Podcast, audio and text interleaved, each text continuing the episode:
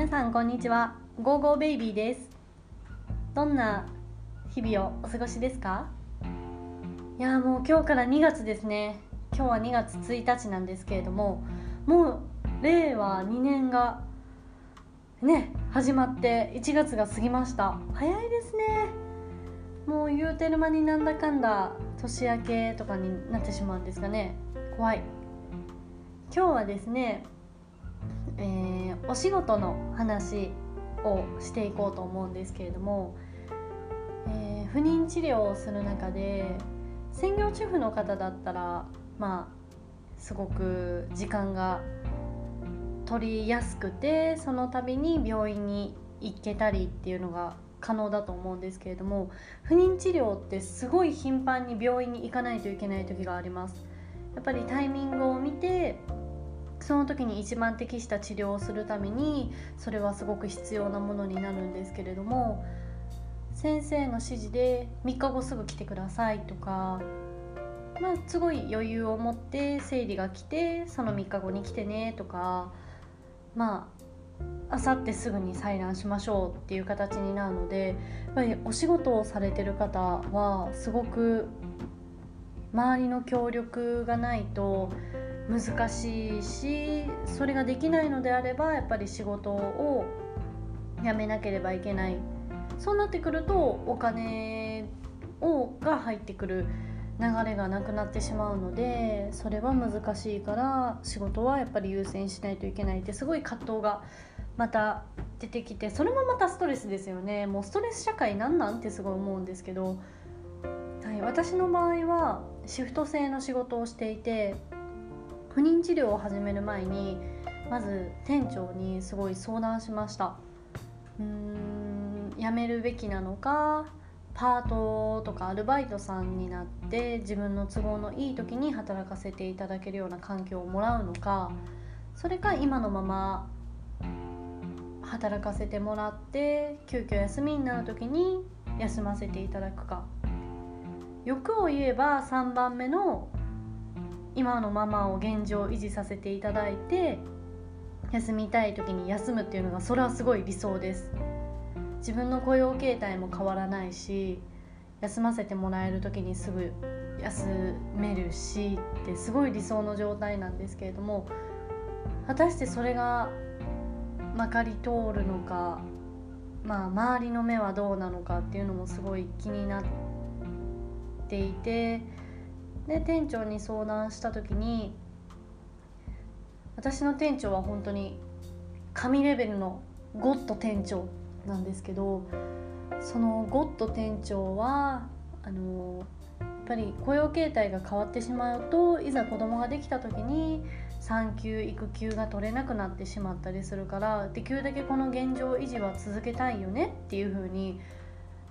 なってくれてその時にすごい気持ちが楽になったんですよね。やっぱり一人でこの間のエピソードでも話したんですけど治療するのは自分の体だから自分一人でまあ治療していくわけだし痛い思いするのとか、まあ、悲しい結果とかを聞いたりするのも自分だから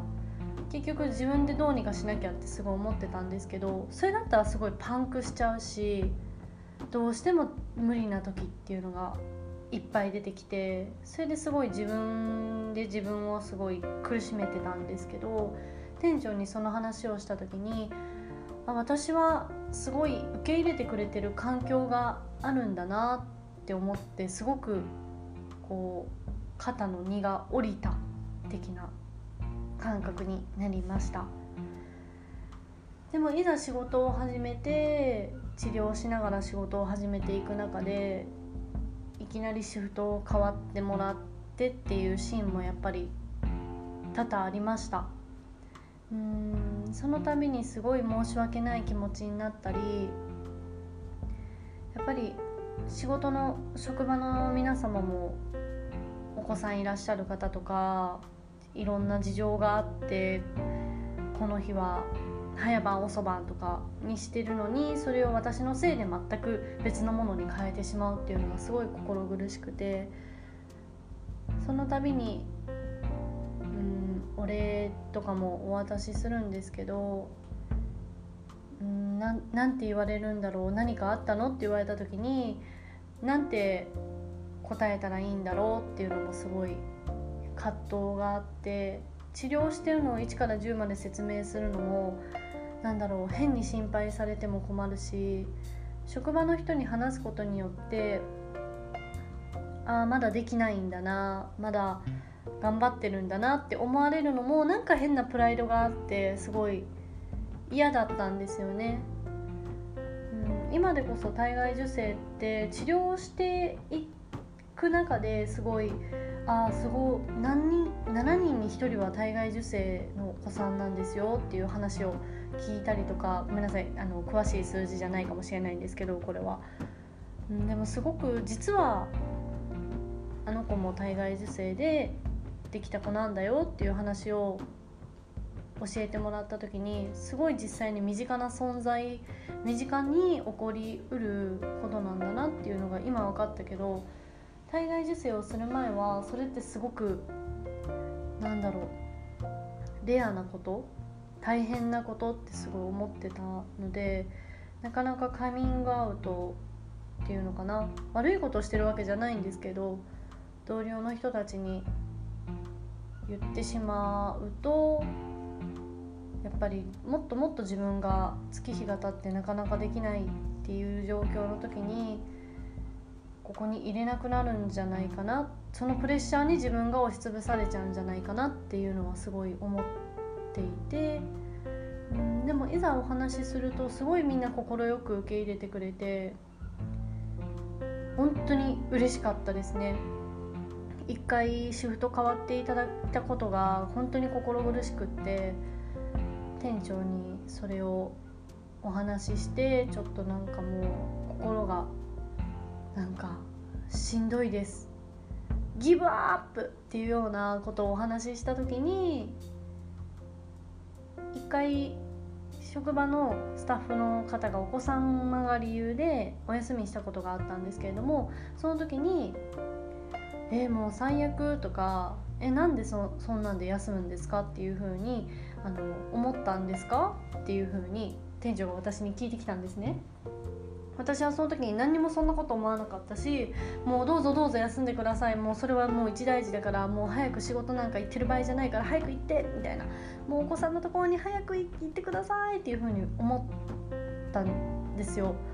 でそれを店長に言うとみんなも同じように私のことを思ってくれてるよっていうふうに言ってくれてもう本当に嬉しかったんですよねその時に。あもう一人でやっぱりなんだろう治療してるわけじゃないんだってすごい思いましたしやっぱり周りに言うことってすごい勇気があるけれども絶対に何だろう結果的に結果往来で子供ができる近い未来子供ができるっていう保証もないしでも一人で治療する一人で何もかもやっていくっていうのは子供ができたらもっともっと可能になることだから、うん、なんかみんなでその子を育ててるっていう意味でもあの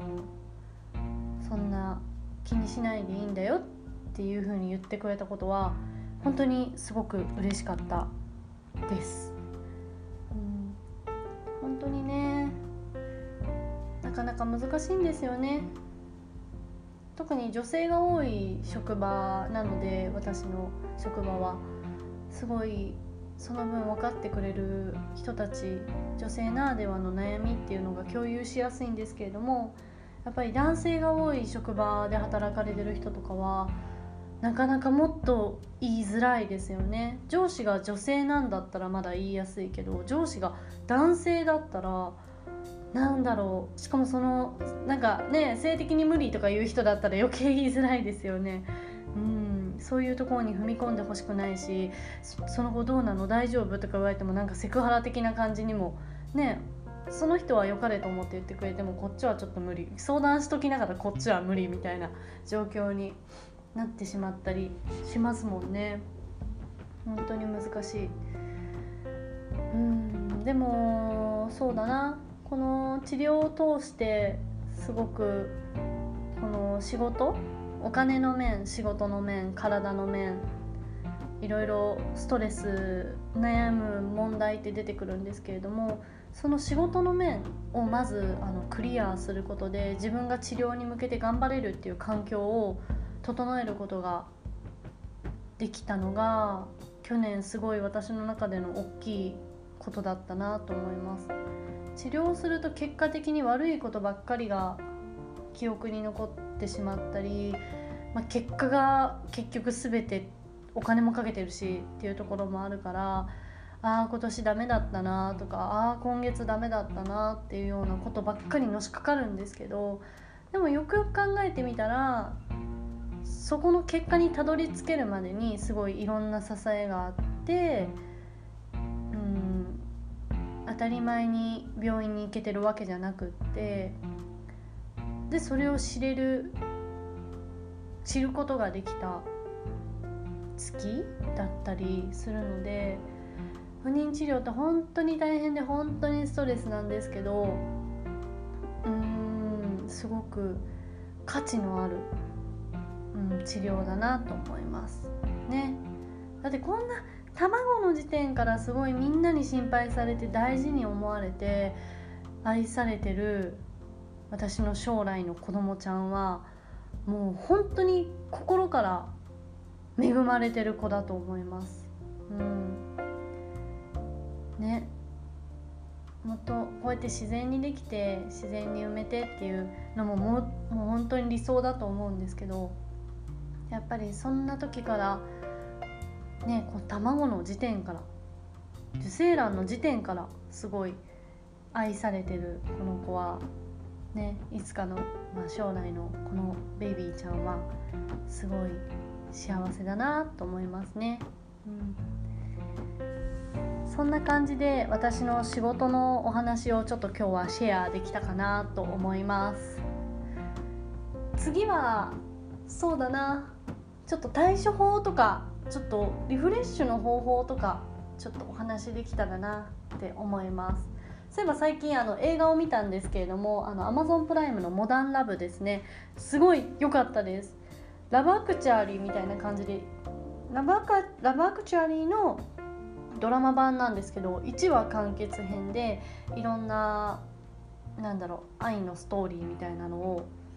あの話してるんですね。いろんな悩みがあってみんな、うん、夫婦間の悩みとか病気の悩みとかあとはまあ性的な悩みとか、まあ、老後の悩みとかがいっぱい詰まった映画なんですけど昨日見てすっごいあの心があったかくなりました。うん。ポカポカストーリーですね。あれぜひ見ていただけたらなと思います。はい。今日はこんな感じで終わりです。今日は今から仕事です。頑張ります。そうですね。なんかコロナウイルスも流行ってるんで今大事な時期の方とかは本当にマスクを忘れずにあのー、ね移動とか極力引きこもりでなんで私があのお伝えした「モダンラブ」も見ていただければなと思います、うん、2時から5時までぶっ通しで見たので1日潰れるぐらいの時間は過ごせるかなと思います。はい。それでは今日もいい一日になりますように。バイ。